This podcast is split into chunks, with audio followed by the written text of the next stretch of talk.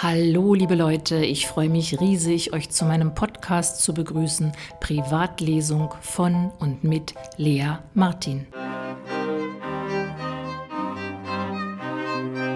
Dass Heinrich von der Haar seinen Romanhelden Oskar nennt, kann man verstehen. Oskar, das ist der Held aus der Sesamstraße ebenso wie aus Günter Grass Roman Die Blechtrommel ein Oscar wird verliehen für besonders erfolgreiche Filme. Oscar ist ein wunderbarer Name. Warum aber stimmt der leibhaftige Oscar, den zumindest in der Tango-Szene viele kennen, dem Ansinnen zu, namentlich als Held in einem Roman genannt zu werden, dessen Held nicht unbedingt ein Sympathieträger ist? Das hat mich interessiert. Mit dieser Frage bin ich an Oscar, den echten, real existierenden Oscar, herangetreten. Lasst euch überraschen. Also eine Freundin von mir hat mal eine Überraschungsparty für mich gemacht zu meinem 50., was aber eigentlich mein 51. Geburtstag war. Aber das hat dann nicht weiter gestört. Sie dann trotzdem zum 50. eingeladen, weil der 50. nicht gefeiert wurde. Und da äh, wurden halt äh, viele äh, Leute halt eingeladen, oder hat sie eingeladen. Und weil ich halt durch Tango viele Frauen kannte, waren halt auch viele Frauen da.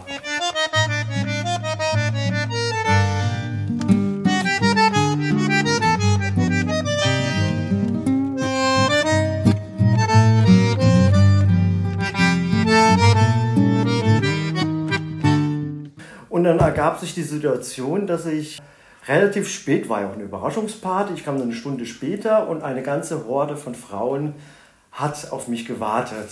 Dass ich, der Oscar, da auf dieser Party im Spiegelsaal war das, auftauche. Dieses hat er mir erzählt, dieses Bild hat ihn so, so äh, fasziniert. Ich glaube, er hat sogar eher gefragt, ob es mich stört, wenn, äh, äh, wenn er den auch, äh, oder das hat er auch gefragt, ob es mich stört, wenn er Oscar auch heißt. Er findet den Namen gut, auch passend und er würde gerne den auch verwenden.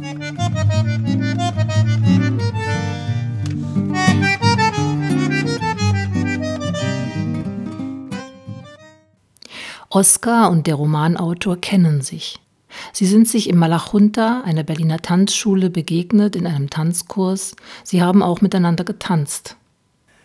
Und dann hat er mich auch interviewt, so über meine Geschichte, was ich denn so mache, was ich den Tag über so treibe, über, über meine Beziehungen, über meine Situation, wie ich lebe, äh, über meine Familie.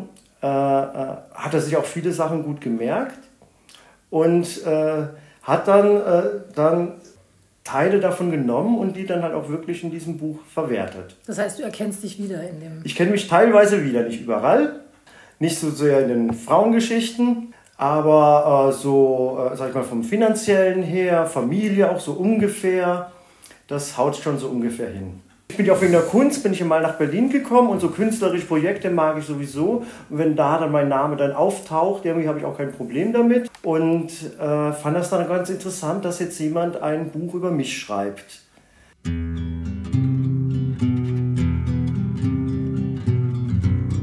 Der Roman Rikscha Tango von Heinrich von der Haar beginnt damit, dass sein Oscar auf eine Milonga geht. An der Kasse vor ihm Frauen, ihre Gesichter im diskreten Licht erwartungsvoll. Nackte Schultern versprachen eine verheißungsvolle Nacht. Eine Frau eng im Arm führen, vielleicht sogar verführen, wer weiß. 6 Euro Eintritt, das kriegte er hin.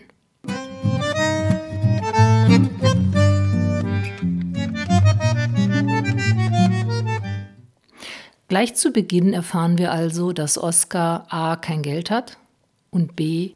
er suchte etwas fürs Herz, eine Frau, die sich aus Liebe auf ihn einließ, nicht wie die, die er bezahlen musste, um sich ein bisschen Wärme zu gönnen. Dieser Oscar ist nicht besonders sympathisch. Der Oscar im Buch scheint es schon so zu sein, dass er den Fokus hat, er braucht die Frauen, er sucht die Frauen danach aus, um halt Geld zu kriegen. Äh, so sehe ich mich jetzt nicht. Allerdings würde ich selbst das irgendwie ein milder sehen, weil er versucht ja eigentlich auch nur durchs Leben zu kommen. Wie jeder Mensch auch.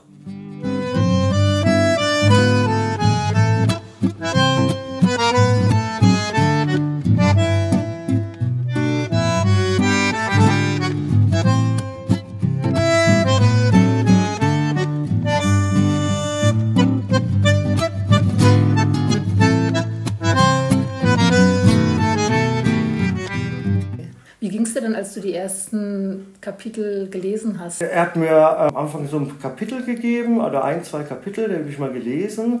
Und da habe ich dann auch schon so ungefähr gemerkt, wo die Reise halt hingeht. Dass es halt sozusagen einfach eine, eine Mischung ist zwischen, zwischen mir und Fiktion. Und ich kann halt gut damit leben. Ich, ich habe jetzt kein Problem damit, dass es da irgendwelche Verwechslungen gibt oder dass manche, dass man mich dann so sehen könnte, sondern sah eigentlich auch den Vorteil, dass sozusagen also so als halbe Romanfigur in diesem Buch halt aufzutauchen. Weil damit verbinde ich schon diese Figur teilweise mit mir, aber kann mich auch wiederum anderweise, auf eine andere Weise recht gut wieder davon distanzieren. Weil ist halt auch Fiktion. Und der Vorteil für dich ist, dass du dadurch eine gewisse Berühmtheit bekommst. Du bist jetzt der Held eines ja, genau. Bist sozusagen. musste relativ wenig dafür machen. Okay.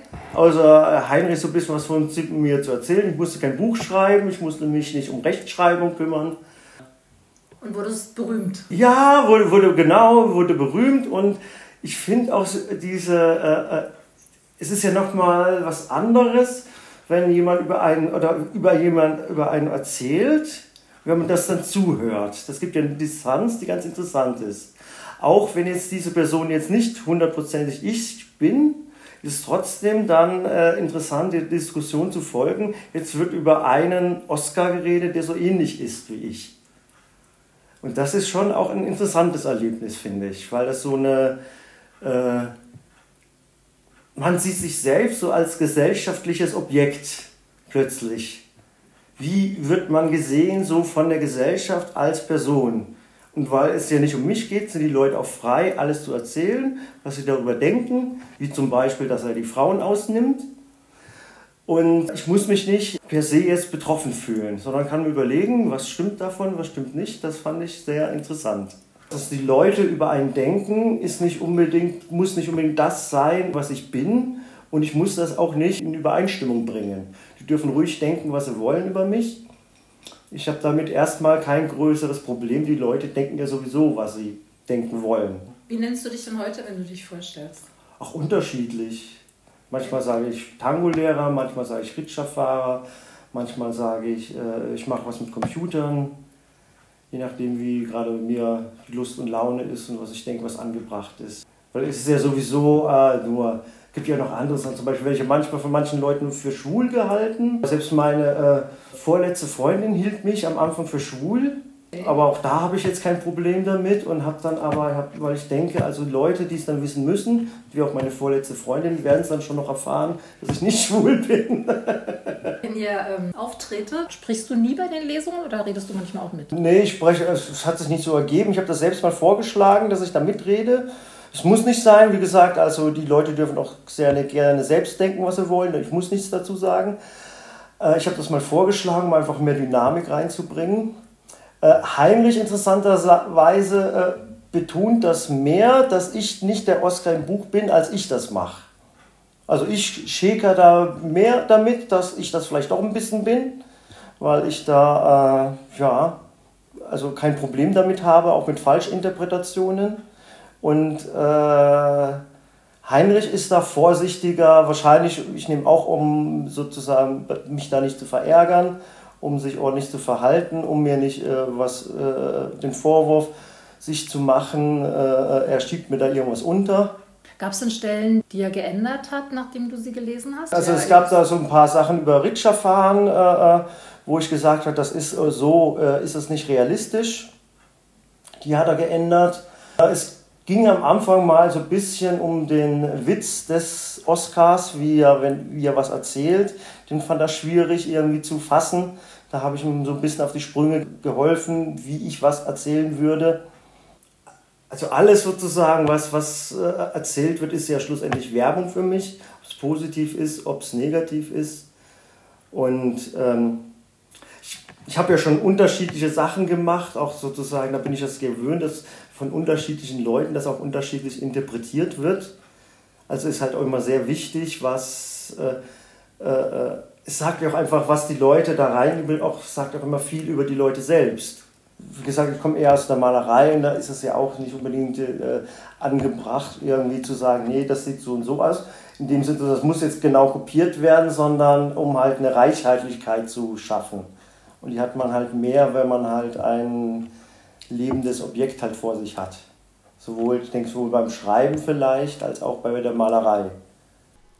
Im Jahr 2003 wurde der Roman Esra von Maxim Biller höchstrichterlich verboten, weil die dargestellte Ex-Lebensgefährtin geklagt hatte und die Richter dem Schutz ihrer Intimsphäre den Vorrang gaben vor der Kunstfreiheit. Ich frage Oskar, wie er sich verhalten hätte, wenn Heinrich von der Haar dem fiktiven Oskar Dinge angedichtet hätte, die für ihn peinlich, unangenehm oder eher verletzend gewesen wären. Ich hätte das Buch halt nicht verboten, weil ich sehe, dass die Interpretation der Wirklichkeit ist sowieso relativ.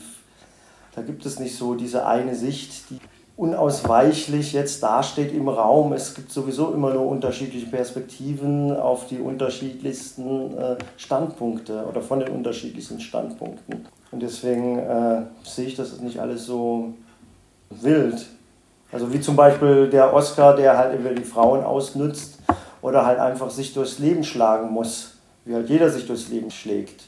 Also ich versuche gerade mal zu überlegen, wie gehe ich damit um, wenn sonst schlecht über mich geredet wird. Und muss da sagen, auch da habe ich eine relativ äh, relaxte Haltung dazu. Das ist eigentlich schon seit früher Jugend, würde ich schon manchmal für manchen für schwul gehalten. Und äh, ich habe schon damals äh, kein Problem gehabt. Mittlerweile denke ich sogar, dass es mich mir sogar ein paar Arschlöcher vom Hals hält. Weil die sozusagen mich für schwul halten und dann deswegen meinen Kontakt meiden, die brauche ich auch nicht. da habe ich dann mit ein paar unangenehmen Leuten weniger zu tun, die sozusagen, sag ich mal, so einem allgemein weicheren Mann Probleme haben.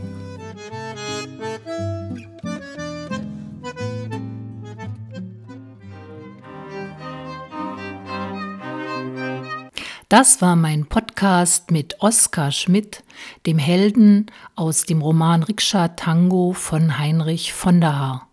Wer Lust hat, Oskar persönlich kennenzulernen, kann dies tun in seinem Tango-Tanzkurs, den er immer freitags anbietet im Berlinesa. Ein Tanzkurs für Singles, bei dem ihr also keinen Tanzpartner, keine Tanzpartnerin braucht. Geht einfach auf die Webseite von Berlinesa www.tangotanzen.de und schaut freitags bei Oskar vorbei. Für meinen nächsten Podcast habe ich mit dem Autor von Rikscha Tango, Heinrich von der Haar, gesprochen, um ihn zu fragen, wie er es hält mit dem Verhältnis zwischen Fiktion und Wirklichkeit.